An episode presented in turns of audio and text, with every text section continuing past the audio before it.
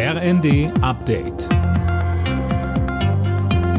Stündlich neu. Auf den Punkt informiert. Ich bin Imme Kasten. Guten Abend. Außenministerin Baerbock hat ein Ende des russischen Angriffskriegs in der Ukraine gefordert. Das ist ein Krieg, den sie nicht gewinnen können. Beenden Sie das Leiden in der Ukraine, so Baerbock in Richtung Russland bei einer Sondersitzung im UN-Sicherheitsrat.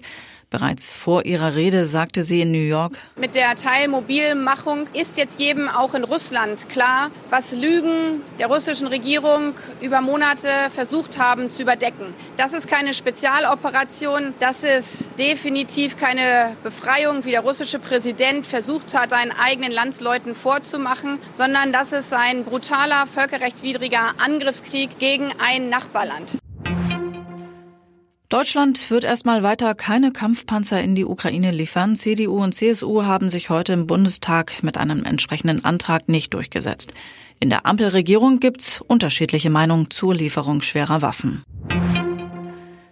Der Europäische Gerichtshof hat die Rechte von Arbeitnehmern gestärkt. Urlaubstage dürfen nicht einfach nach drei Jahren verfallen.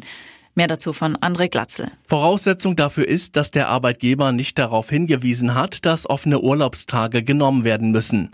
Geklagt hatte eine Frau aus Deutschland, die noch über 70 alte Urlaubstage hatte. Sie hat jetzt Anspruch auf finanzielle Entschädigung.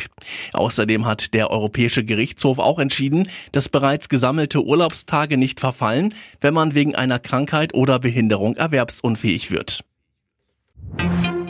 Die NASA hat bei einem Tanktest für ihre unbemannte Mondmission Artemis erneut ein Leck entdeckt. So ein Leck hatte schon den Start vor drei Wochen verhindert. Ob der neue Starttermin am nächsten Dienstag jetzt gehalten werden kann, ist noch unklar. Alle Nachrichten auf rnd.de